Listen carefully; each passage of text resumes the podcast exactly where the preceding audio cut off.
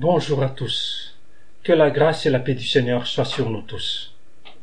Je remercie le Seigneur pour le privilège qu'il me donne d'être choisi pour nous apporter sa parole aujourd'hui, bien que ce soit toujours, comme je l'ai dit, avec crainte et tremblement, puisque ce n'est pas la parole des hommes, mais celle de Dieu.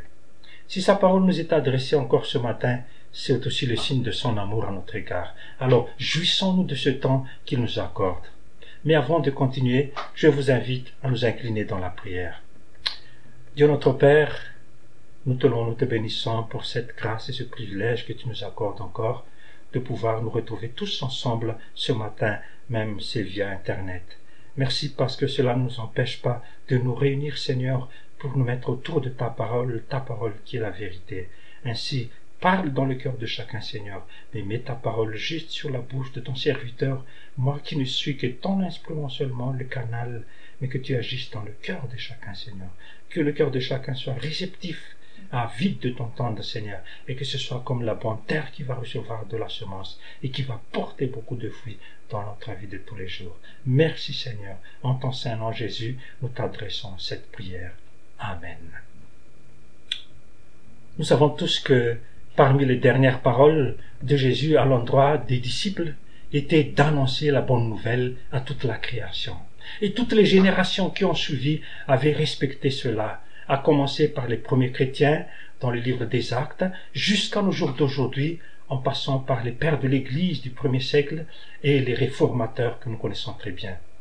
Et beaucoup d'églises, beaucoup d'enfants de Dieu se donnent à fond vraiment pour apporter la bonne nouvelle à ceux qui ne la connaissent pas encore. Remarquons, mais ce n'est pas toujours facile, il faut le reconnaître. Parce que lorsque nous annonçons la bonne nouvelle, surtout en y appuyant sur la nécessité de se donner à Jésus-Christ, les gens répliquent toujours tout de suite par le même refrain, comme je suis déjà un chrétien, je prends déjà la Sainte Seine par les tout Toupo, je suis diacre, nos parents, nos grands-parents sont chrétiens, je suis baptisé et j'en passe. La liste est tellement longue. Les gens pensent qu'à partir de différentes pratiques ou rites instaurés par l'Église ou d'héritages qu'ils ont reçus de leurs ascendants, comme parents ou grands-parents, eh bien, ils deviennent automatiquement chrétiens et méritent la vie éternelle.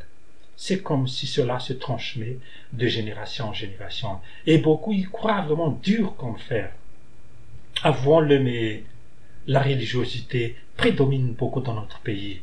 Et nous avons constaté cela nous le constatons encore lors de nos contacts avec nos proches, notre entourage, lorsque nous leur annonçons la bonne nouvelle de Jésus-Christ. En fait, avec ces différentes pratiques, beaucoup ne sentaient plus la nécessité de se donner encore à Jésus-Christ. Ainsi, des fois, ils nous prenaient carrément pour des fanatiques. Ils pensaient que leur pratique suffit amplement à leur donner le salut et surtout qu'ils sont déjà inscrits dans les registres de l'Église. Et remarquez, mais cela ne date pas d'hier, hein. mais déjà du temps de Jésus jusqu'à nos jours d'aujourd'hui, ça existe toujours. Les Juifs étaient fiers d'être les descendants d'Abraham et ils s'en recueillirent tellement, même devant Jésus. Écoutez ce qu'ils disent. Nous sommes la postérité d'Abraham et nous ne fûmes jamais esclaves de personne. Comment dis-tu, vous deviendrez libres? Voilà ce qu'ils ont répondu à Jésus et rien que ce lien les rassurait de leur salut et les permettait même de mépriser les autres, les autres qui ne sont pas comme eux. Souvenons-nous du pharisien, par exemple, dans Luc 18, 11, qui était face aux publicains. Les deux étaient au temple. Et voilà ce que disait le pharisien.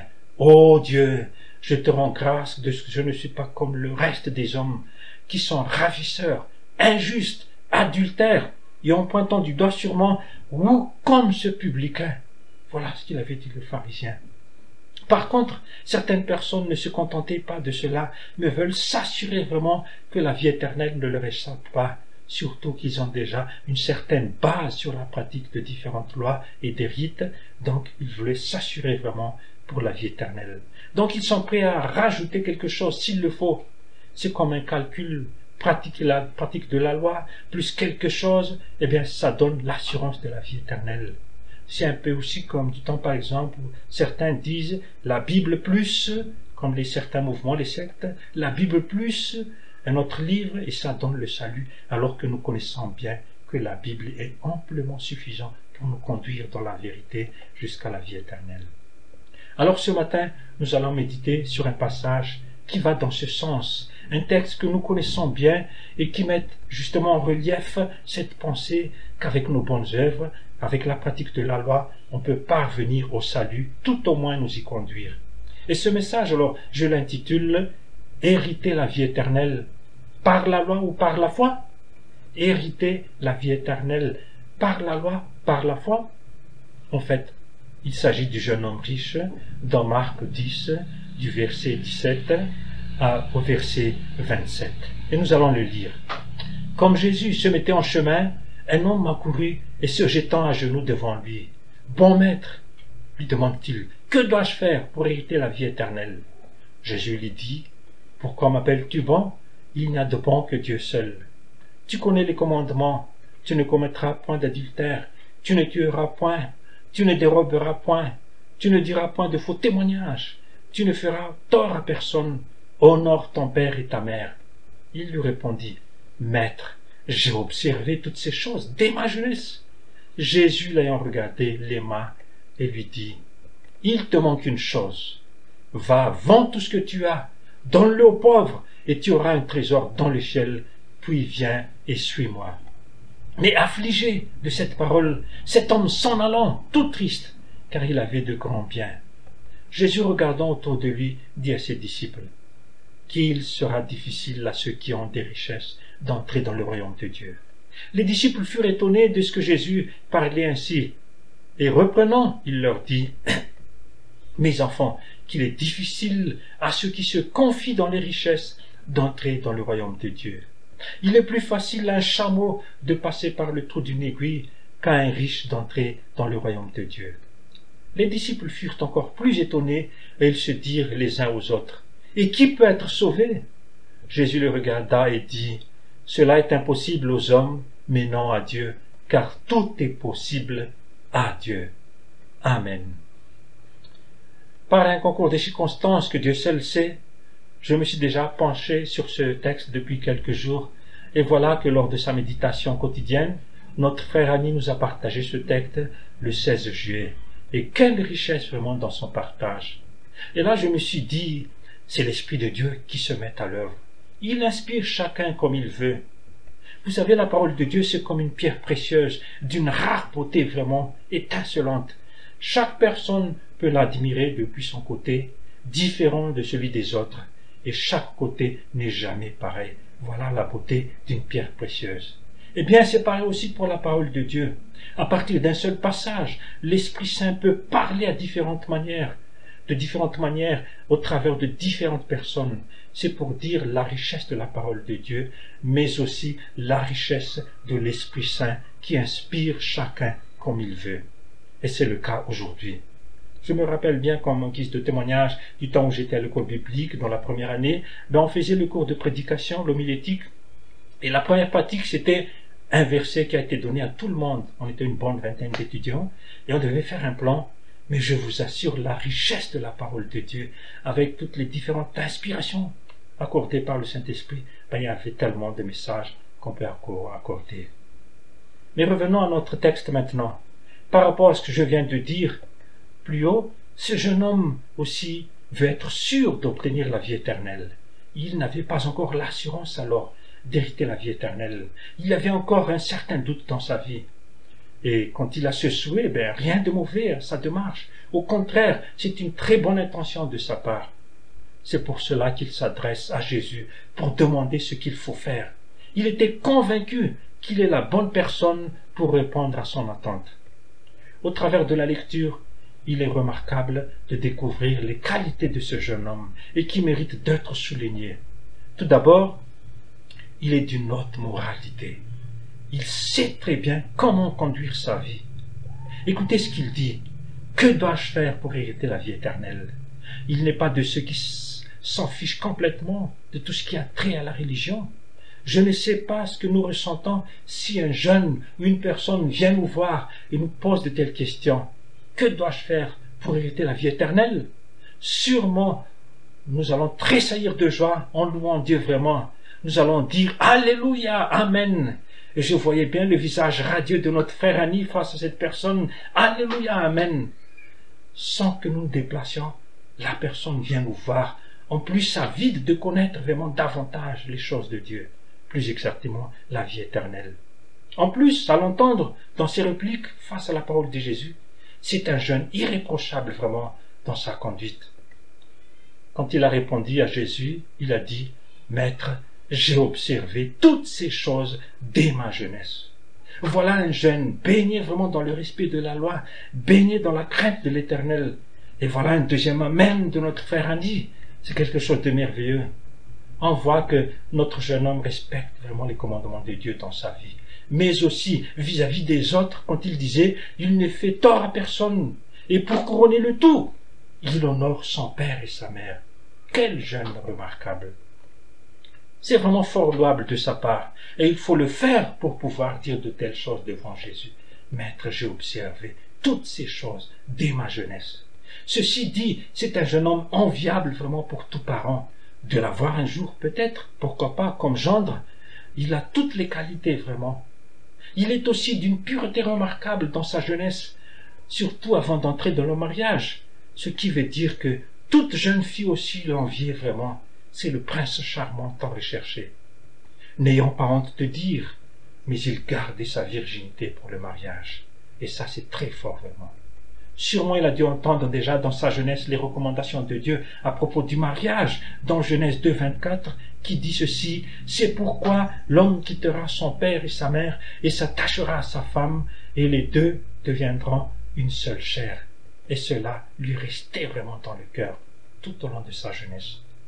En fait, notre jeune homme avait saisi le plan de Dieu pour le mariage, qui est de quitter, s'attacher et une seule chair. Un, deux, trois. Voilà le tiercé gagnant. Mais pas trois, deux, un, qui malheureusement est courant dans notre vie de tous les jours et qui est le, tiercé dans les désordres et on gagne peu. On voit dans sa vie alors que la parole lui a été inculquée dès son jeune âge selon Proverbe 26. Instruis l'enfant selon la voie qu'il doit suivre, et quand il sera vieux, il ne s'en détournera pas.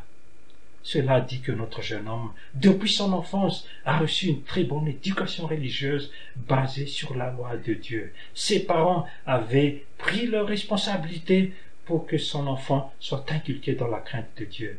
Ce qui fait que dans sa jeunesse, il mettait avant toute chose les commandements de Dieu pas les plaisirs de la jeunesse. Ensuite, il a une autorité dans son pays, une notoriété dans son pays. Il n'est pas n'importe qui. Remarquez, mais l'évangile de Luc dit qu'il est un chef. Ça veut dire un haut dignitaire dans la nation d'Israël. Il a une place d'importance, d'une certaine importance. Et même son statut ne l'a pas empêché de manifester son attachement à la religion. Sûrement que sa haute moralité lui a été comme un tremplin pour être choisi à devenir chef. C'est vrai, on ne choisit pas n'importe qui. On ne désigne pas non plus n'importe qui pour être chef, mais quelqu'un qui est déjà reconnu par ses qualités, par ses compétences, et tout l'entourage reconnaît cela. Souvent, malheureusement, dans la vie, lorsque l'homme se retrouve sur un standing de vie assez élevé, il est souvent amené à s'enorgueillir, à mépriser les autres, mais aussi à éviter tout ce qui touche à la religion, Dieu et les autres. Il n'en est pas ainsi de notre jeune homme. Et là, je pourrais soulever vraiment son humilité, d'où le respect des autres aussi à son endroit. L'argent lui a rendu la vie, l'argent a rendu la vie de cet homme aisé et lui a donné du pouvoir et de prestige, mais il n'a pas profité pour autant. Je n'ai pas fait de tort à personne. Ensuite, il est riche comme l'intitule d'ailleurs le paragraphe. Comment est-il arrivé là Nous ne savons pas, je ne sais pas. Est-ce un héritage ou le fruit de ses efforts? Mais le texte ne dit pas, mais au travers de ses répliques envers Jésus, sûrement ce n'était pas le fruit d'une magouille, d'une affaire louche. C'était un jeune homme qui a été béni dans son entreprise, et Dieu a fructifié son travail, et malgré sa richesse, il a respecté les autres. En plus, toujours dans ses qualités, il est un croyant, il est croyant. Il connaissait les lois de Dieu enseignées par les religieux sûrement dans ce temps-là. Mais il ne se contentait pas de ça. Il veut encore approfondir davantage. c'est tellement merveilleux, comme c'est le cas par exemple dans notre église, il y a des jeunes qui veulent se former toujours pour euh, être au service des seigneurs. Et d'ailleurs, nous allons entendre encore des nouvelles, des jeunes qui veulent s'engager devant les seigneurs. C'est quelque chose de merveilleux vraiment, qui veulent approfondir leur connaissance sur Dieu. Évidemment, les religieux ne diront pas à ce jeune homme, crois en Jésus. Au contraire, ils vont lui dire, en suivant la loi, tu n'as plus besoin de rien. Tout ce que tu as reçu suffit amplement pour t'accorder la vie éternelle. Voilà peut-être les conseils aussi des religieux. Ce qui est encore merveilleux, c'est qu'ils vivaient vraiment les commandements de Dieu, pas seulement du bout des lèvres, mais vraiment ancrés dans son cœur et pratiqués dans sa vie. Voilà un jeune homme, un jeune homme modèle vraiment. Sa soif était tellement immense qu'il s'adressait directement à Jésus, comme disait un proverbe, mieux vaut s'adresser à Dieu qu'à ses subalternes. On peut dire alors qu'il a frappé à la bonne porte, que c'était au bon moment, ça veut dire dans sa jeunesse, pas, il n'a pas attendu à la vieillesse. En plus, face à la bonne personne qui est Jésus et qui va lui montrer le chemin juste, le droit chemin à suivre. Comme la chose est d'une grande importance pour sa vie future, eh bien, il n'hésitait pas à tout laisser tomber pour le moment et courir pour rencontrer Jésus il a primé avant toute chose cette rencontre avec Jésus. C'était un peu comme Jassé aussi, qui a tout laissé son travail et qui a couru pour aller à la rencontre de Jésus. Lorsque Jésus lui disait les commandements, sa réponse est énorme. J'ai observé toutes ces choses dès ma jeunesse. Je me suis dit, qui peut dire de telles paroles? Qui peut dire comme ça? Il suivait scrupuleusement les commandements de Dieu. Et enfin, et non le moindre aussi, le dernier, notre ami, il a du courage. Il avait du cran, notre ami, pour dire publiquement sa foi, ou plus précisément son observation de la loi de Dieu. Et en plus, il s'agenouillait devant Jésus, et cela vu par tout le monde, pas en cachette comme celui de Nicodème qui était venu voir Jésus le soir en catimini. C'est en plein jour qu'il a fait cette démarche, peu importe ce que diront les autres. Eh bien moi je me suis dit, il mérite un bravo, notre jeune homme. Il s'agenouille devant Jésus. Ça veut dire qu'il reconnaissait devant qui il se trouve. Il est plus que les religieux qu'il côtoyait. C'est Jésus et c'est celui seul qui peut répondre à ses questions, répondre à sa soif. Alors, sa classe sociale ne l'a pas empêché de s'humilier. Il n'avait pas hésité un seul instant, puisqu'il y va de tout son avenir jusque de son éternité. Même dans sa jeunesse, il se préoccupait déjà de ça. Il n'avait pas honte vis-à-vis des jeunes de sa génération pour dire euh, je veux penser à la vie éternelle. Il n'était pas de ceux qui se disent la vie éternelle. Oh, c'est pour plus tard, jeunesse d'abord. Ou bien comme dans le petit dépliant sur le film de votre vie. Jeunesse, c'est trop tôt pour choisir, pour réfléchir. Voilà ce que pensent les gens. Le jeune homme, il n'avait pas honte d'aller voir Jésus, malgré peut-être le regard des religieux et de son entourage. Avec ce que nous venons de voir, on peut résumer la vie de ce jeune homme par ces deux ou trois mots, c'est cela. C'est l'oiseau rare. C'est l'oiseau rare. De tels jeunes hommes ne courent pas les rues. Rares sont ceux qui ont de telles qualités. Notre homme avait tout pour vivre heureux et qui va le conduire vers une vieillesse, vieillesse pleine et heureuse jusqu'à l'au-delà, puisqu'il y tenait vraiment à la vie éternelle. Mais Juste une remarque, un passage dans Matthieu mérite d'être souligné. Lorsque Jésus lui avait cité les commandements de Dieu, tu ne commettras point d'adultère, tu ne tueras point, tu ne déroberas point, tu ne diras point de faux témoignages, tu ne feras tort à personne, honore ton père et ta mère. Sa réponse est des plus extraordinaires. Maître, j'ai observé toutes ces choses dès ma jeunesse. Mais Matthieu souligne un rajout. Que me manque-t-il encore? Que me manque-t-il encore? Il y avait ce rajout, c'est-à-dire qu'il y avait comme un certain doute en lui, comme j'ai dit un peu plus haut. Il veut s'en assurer vraiment. Est-ce qu'il manque encore, Seigneur, avec tout ce que tu viens de citer, que j'ai tout accompli? Qu'est-ce qui manque encore? Mais comme Jésus connaissait toutes choses, même nos pensées les plus profondes, il voyait aussi celles de ce jeune homme. Certes, il y avait la confession de sa part, mais Jésus voyait la réalité dans sa vie, d'où son amour pour lui. Jésus l'aima. En fait, il voyait ce qui détenait encore la première place dans la vie de ce jeune homme. Malgré cela, Jésus manifeste son amour, un amour véritable pour cet homme.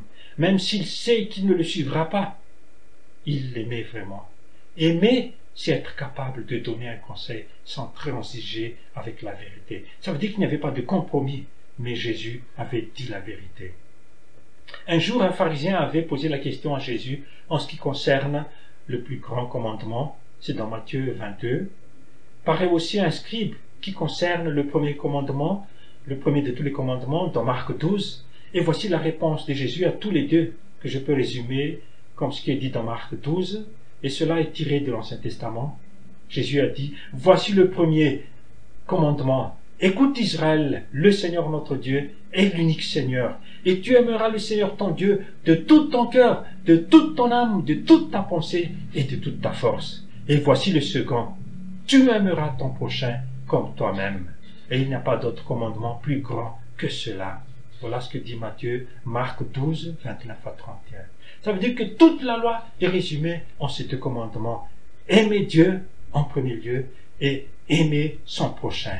Et c'est pareil aussi, on retrouve aussi ces deux points dans les dix commandements aussi. Dans la première partie, amour pour Dieu, respect pour Dieu, et puis après pour son prochain aussi. Remarquez, mais pour le scribe, ça, ça mérite d'être lu, je vous invite à le faire. Cité dans Marc 12, il a reconnu que aimer Dieu et aimer son prochain, c'est plus que tous les holocaustes et tous les sacrifices. Je me suis dit, mais c'est formidable d'entendre ça de la part de ce scribe. Aimer Dieu aimer son prochain, c'est plus que tous les holocaustes et tous les sacrifices. D'où la remarque de Jésus à son endroit. Tu n'es pas loin du royaume de Dieu. Il n'était pas loin, ce scribe. Mais en réalité, qu'en est-il de notre jeune homme? Tout son entourage ne voyait rien de sa vie privée, de ce qu'il enchaînait encore, mais pas Jésus. Tout le monde voyait ses bonnes intentions, fort louables, mais Jésus voyait le fort intérieur de son cœur. Alors, il s'attendait à ce que Jésus va lui dire, Bravo mon enfant, tu as bien fait, continue, il ne te manque plus rien. Il s'attendait à une éloge de la part de Jésus. Non, Jésus va lui dire quelque chose de très important et qui va le secouer brutalement vraiment et qui va le chavirer complètement. Comme on dit en malgache, sous d'âne, comme le dit Soussou qui boue, et puis si vous versez de l'eau, puis tout de suite ça reste plat, il n'y a plus rien. Ah ben, c'était comme ça vraiment. Il te manque une chose, a dit Jésus. Ah Seigneur, tu m'as fait peur. Juste une chose, laquelle Seigneur? Dites-le-moi alors après les six autres. Quelle est la chose qui me manque encore? Ainsi ma vie éternelle sera assurée. Mais c'est comme si Jésus va lui dire, attache bien ta ceinture voilà ce qui te manque. Va, vends tout ce que tu as, donne-le aux pauvres, et tu auras du trésor dans le ciel. Puis, viens et suis-moi. C'était comme un coup de massue sur sa tête. C'est comme si la foudre lui est tombée à côté. Il s'attendait à tout sauf à ça. Et voilà, Jésus a touché la corde sensible de sa vie. Pour lui, ça doit être facile la chose qui manque, vu qu'il a pu déjà observer les six autres. Mais ce n'est pas ce qu'il pensait. Et le texte dit, affligé de cette parole, cet homme s'en alla triste, car il avait beaucoup de grands biens. En fait, en lui demandant de vendre tous ses biens, Jésus a touché la base même de sa sécurité et de son identité. Tout se dévoile ici maintenant, en qui et en quoi il se confie. En réalité, il est croyant, mais Dieu n'est pas encore, Dieu n'a pas encore la première place dans sa vie.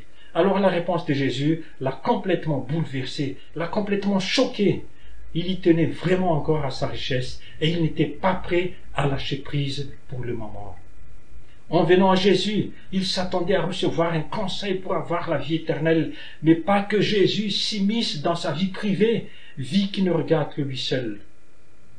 Ah oui, Jésus voyait quelle est la place de la richesse dans sa vie. On ne cesse pas de le rappeler que ce n'est pas le fait d'être riche ou de posséder des richesses qui est mauvais, mais la place que la richesse peut prendre dans notre vie. Ainsi, nous devons faire très attention. Et c'est ce que Paul dit d'ailleurs dans 1 Timothée 6.10, quand il dit « Car l'amour de l'argent est une racine de tous les maux, et quelques-uns, en étant possédés, se sont égarés loin de la foi et se sont jetés eux-mêmes dans bien des tourments. Voilà la mise en cadre de l'apôtre Paul. Le cœur, le cœur de cet homme, tout aimable qu'il ait été, s'attachait encore fermement à sa richesse et il ne voulait pas s'en défaire. Il voulait avoir deux choses à la fois, ce qui est difficile, incompatible, diamétralement opposé, Dieu et l'argent en même temps. Il voulait garder jalousement sa richesse et que personne n'y touche, et aussi avoir la vie éternelle. Je me suis dit, il veut une assurance tout risque, sur la terre, sur la terre et au ciel, mais ce n'est pas possible. Et Jésus avait dit d'ailleurs, vous ne pouvez pas servir Dieu et maman. Deux fois il a dit cela, l'un dans le serment sur la montagne, dans Matthieu 6, 24, et l'autre dans Luc 16, 13, dans la parabole de l'économe infidèle. Maman, qui signifie richesse, eh bien, il est personnifié même comme une divinité. Ça veut dire que ça peut prendre la place de Dieu. Oui, l'argent peut prendre aussi la place de Dieu dans notre vie. Il aura même le pouvoir si nous ne faisons pas attention. Il peut devenir le maître incontesté dans notre vie. C'est pour cela que Jésus a fait cette déclaration qui a étonné les disciples. C'était un constat amer. Qu'il sera difficile à ceux qui ont des richesses d'entrer dans le royaume de Dieu. Est-ce que cela ne contredit pas ce que je viens de dire plus haut? Pas le moins du monde. Pour éclairer ses disciples et qui étaient étonnés sur ce que Jésus avait dit, il donne un éclaircissement sur sa pensée en disant Mes enfants, qu'il est difficile à ceux qui se confient dans les richesses d'entrer dans le royaume de Dieu. Qu'il est difficile à ceux qui se confient dans les richesses d'entrer dans le royaume de Dieu. Et c'est bien pesé la parole de Jésus quand il a dit cela, se confier et qui mérite d'être souligné. Alors, j'ai consulté un dictionnaire et ce mot veut dire faire des confidences à quelqu'un. Et là où on s'ouvre totalement, on a une, entière confiance à la personne. Et d'ailleurs, ce mot se confier a comme racine le mot foi, ce qui veut dire que la foi de notre jeune homme était reposée encore sur sa richesse, pas en Dieu, ni même en la religion. Il se confiait totalement sur sa richesse, et c'était son assurance. Bien que religieux, croyant, Dieu n'a pas sa place dans sa vie. Ainsi, s'il s'attache tellement à sa richesse, il lui est difficile d'entrer dans le royaume de Dieu, là où Dieu règne en maître absolu. Il veut avoir la vie éternelle que Dieu promet tout en donnant la première place de l'argent dans son cœur, mais ce n'est pas possible. Dieu et l'argent, ce n'est pas possible. Et pour montrer cette difficulté pour un riche d'entrer dans le royaume de Dieu, Jésus a pris cette image que je dirais difficile à saisir d'un chameau qui passe par le trou d'une aiguille, mais par lequel il voulait montrer l'incompatibilité de l'amour de l'argent avec l'amour envers Dieu. Il est plus facile à un chameau, dit-il, de passer par le trou d'une aiguille qu'à un riche d'entrer dans le royaume de Dieu plus facile à un chameau de passer par le trou d'une aiguille qu'à un riche d'entrer dans le royaume de Dieu. Josué nous a parlé de chameau dans sa méditation, un animal énorme avec deux bosses, et le faire entrer dans le trou d'une aiguille, un tout petit trou. Mais c'est impossible, humainement parlant. Même pour enfiler un fil, il faut prendre une paire de lunettes pour euh, pouvoir bien le faire. Et pourtant, voilà l'image que Jésus donne pour montrer la complexité, la difficulté de la chose pour un riche qui s'attache à son argent et qui veut en même temps recevoir la vie éternelle. Les deux sont difficilement compatibles. J'aime bien le titre que Annie avait donné à sa méditation, impensable mais pas impossible. Impensable dans le sens où un chameau ne peut pas entrer dans le trou d'une aiguille, tout comme le riche qui veut traîner dans son cœur l'amour de l'argent et en même temps avoir Dieu comme Seigneur mais pas impossible à partir du moment où on laisse Dieu diriger notre vie. Et il va arranger toutes choses. Jésus tient à rappeler d'ailleurs un disciple qui doutait encore qu'il dit tout est possible avec Dieu. Pour terminer, voyez-vous l'histoire de ce jeune homme a bien commencé. Il avait une bonne intention qui est de s'adresser à Jésus pour s'assurer d'avoir une vie éternelle. Il croyait que la vie de l'homme ne s'arrête pas sur la terre, mais il y a celle aussi de l'au-delà, et il voulait en bénéficier, en faire partie même de cette nouvelle vie. il suivait scrupuleusement les commandements de Dieu. Il était un homme exemplaire pour son entourage, un homme modèle. Mais, mais, mais, lorsque Jésus est entré en profondeur dans sa vie, afin de pouvoir l'aider à s'en sortir et à mettre de l'ordre dans sa vie, il n'en voulait pas. Il voulait tellement encore s'attacher au bien terrestre, et pourtant Jésus lui avait promis aussi le trésor céleste. Sa richesse avait encore une force incroyable pour le tenir en laisse et qu'il ne pouvait pas s'en débarrasser. Qu'en est-il de chacun d'entre nous maintenant, en ce moment? Est-ce que nous avons encore aussi des choses qui peuvent prendre la première place dans notre vie, qui devaient normalement revenir à Dieu? Eh bien, confessons-les devant le Seigneur? Si de telles choses arrivent, Dieu, il est un Dieu d'amour encore, compatissant. Est-ce qu'il y a encore des choses auxquelles nous avons difficilement la force de nous défaire afin que Dieu règne totalement dans notre vie? Confessons-les aussi. Il est prêt à nous pardonner. C'est possible le pardonnant, le pardon, parce que tout a été déjà accompli sur la croix par Jésus-Christ. Si nous laissons vraiment Christ agir dans notre vie, voici ce que nous promet la parole de Dieu dans Romains 8, 12, 8, 2. En effet, la loi de l'esprit de vie en Jésus-Christ m'a affranchi de la loi du péché et de la mort. Oui, la loi de l'esprit de Christ nous a affranchis complètement. Jésus aussi le confirme de sa propre bouche quand il dit dans Jean 8, 36, Si donc le Fils vous a affranchi, vous serez réellement libre. Que le Seigneur vous bénisse tous. Je vous invite à prier. De notre Père, nous te, te bénissons pour euh, ta parole que tu viens de nous donner au travers de ce jeune homme qui était à ta recherche, Seigneur, mais qui n'était pas disposé à tout quitter, Seigneur, pour te suivre. Seigneur, s'il y a quelques-uns d'entre nous aussi qui est dans ce cas aussi, à commencer par moi-même, eh bien, aide-nous, Seigneur, et éclaire-nous par ton Esprit Saint, Seigneur, afin que nous puissions découvrir ce qui ne va pas encore dans notre vie et que nous puissions te l'apporter au pied de ton trône, Seigneur, afin que tu nous accordes le pardon et qu'ainsi nous puissions vraiment repartir à nouveau avec toi, libérer, Seigneur, de tout ce qui pouvait nous enchaîner encore. Merci parce qu'en toi, Seigneur Jésus, nous avons toute la liberté. Ainsi nous te disons merci, Seigneur. Amen.